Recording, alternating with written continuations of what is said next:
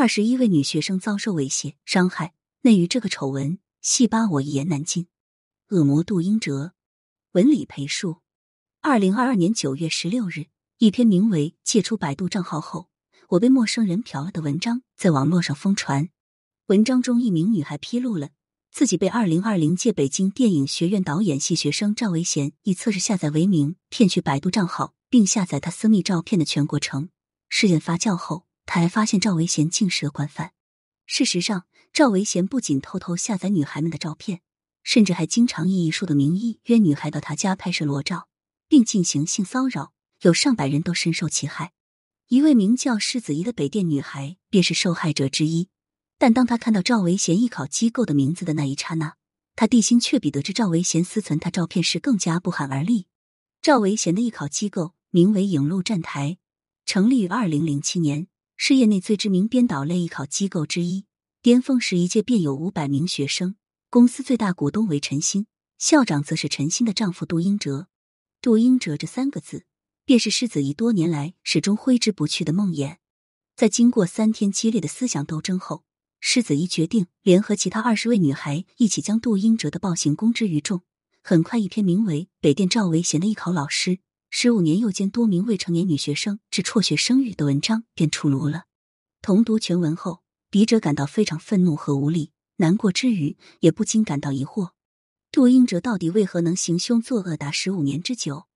零一，切入正题前，先介绍一下杜英哲其人。杜英哲，一九八二年生人，现年四十岁。二零零一年考入北京电影学院文学系，后来又拿到了文学系硕士文凭。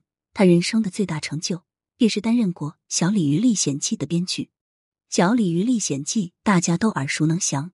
他于二零零七年的六一儿童节在少儿频道动画梦工厂播出，是九零后一代的童年回忆之一。同样是二零零七年，杜英哲跟他的老婆陈鑫一起创办了影路站台，为艺考生们提供专业辅导服务。不过，相比孩子们的学习情况，他们显然对孩子们的身体更感兴趣。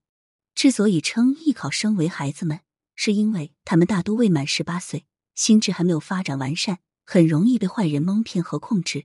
不幸的是，恶魔就在他们身边，虎视眈眈，而且随时准备发动攻击。二零一九年，狮子一因所在艺考机构与影路站台有合作，这才结识了杜英哲。在私人聊天中，杜英哲对狮子一表现出强烈的兴趣，多次邀请他转去影路站台学习，但狮子一拒绝了。但杜英哲并没有就此罢休。之后，他又以教世子怡写作为名，给他布置一些诸如“我的性幻想”之类的作文题目。不过，世子怡没写，见威逼不成，杜英哲又选择了利诱。他提出免费让世子怡参加泰国写作夏令营，但世子怡还是不吃这套。无奈之下，杜英哲派出了一名女孩做说客，劝世子怡去影路站台上课。世子怡再次拒绝，吃了四次闭门羹后。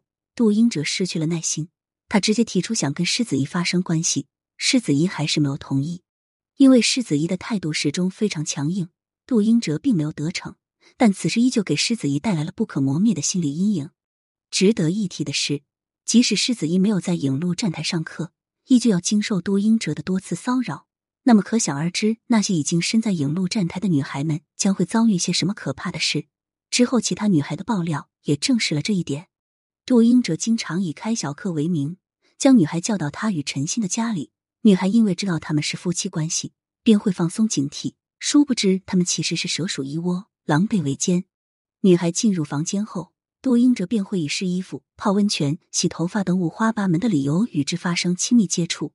如果遭到反抗，他便会有所收敛；如果对方因害怕而顺从，他便会得寸进尺。温良恭俭让，温暖的是体液，良有的是体力。恭喜的是出血，减省的是保险套，让步的是人生。除了侵犯女孩的身体，杜英哲还会控制他们的精神，通过荡妇羞辱、批情感打压和虐待、权力压迫等多种方式，让女孩失去人格，沦为自己的玩物。上文中为杜英哲充当说客的女孩便是受害者之一。当然，期间有女孩意识到不对劲，并采取了反抗措施，但势善力薄的她又怎是杜英哲对手？杜英哲煽动同学们孤立他、霸凌他，逼得他臣服之后，杜英哲再次对他进行性骚扰，最终导致他因为发高烧而错过了北电的考试。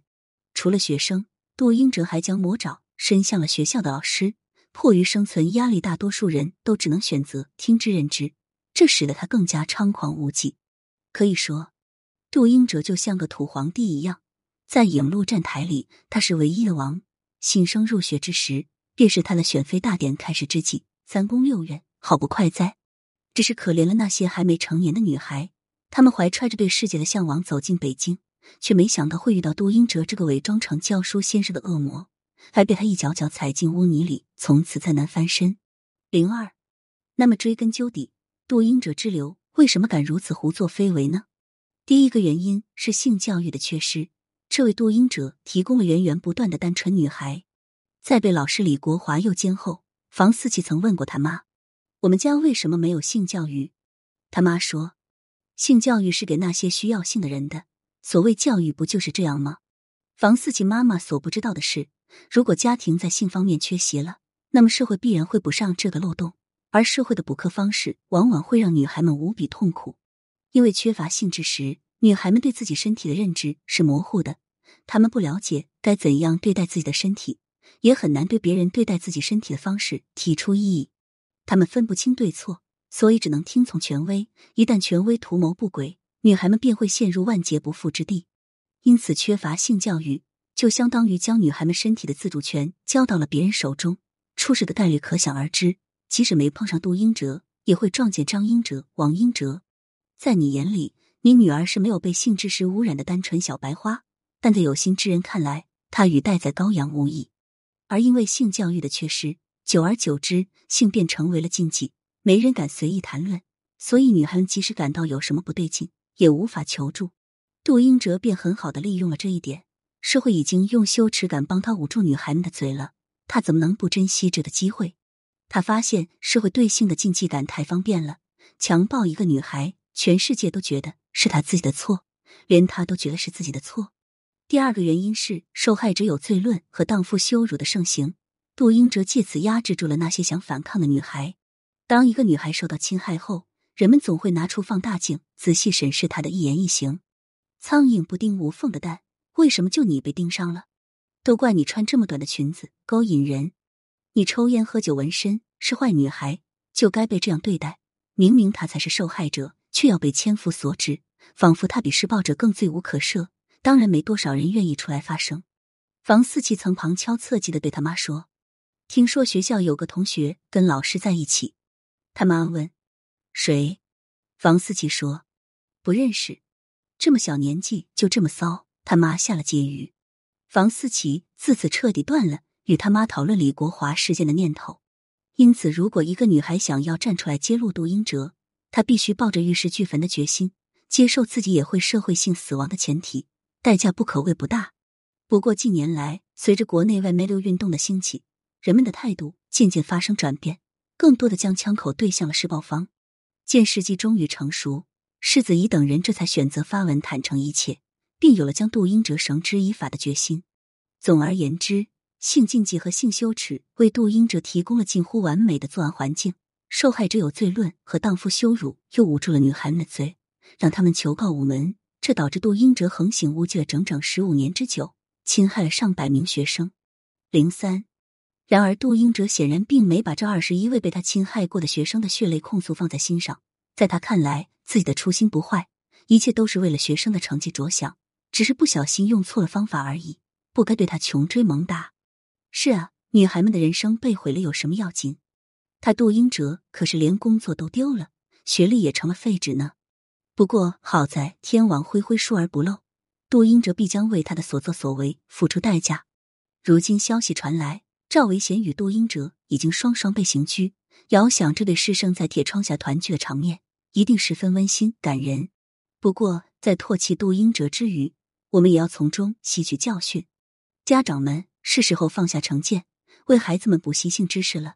知识没有好坏之分，但人有多学一点知识，孩子就能多具备一些保护自己的能力。女生们，你们要敏感起来。如果对方让你感到不舒服，无论他是何身份，一定要及时说不。有时候强硬的态度会帮你避免很多麻烦。拥有权利的一方也要自谦自省，瓜田纳履，礼下正官之事尽量避免，这样于人于己都是好事一桩。最后，希望那些受到伤害的女孩子能早日走出心魔，用别人的过错惩罚自己，太不值得。你们值得拥有更好的人生。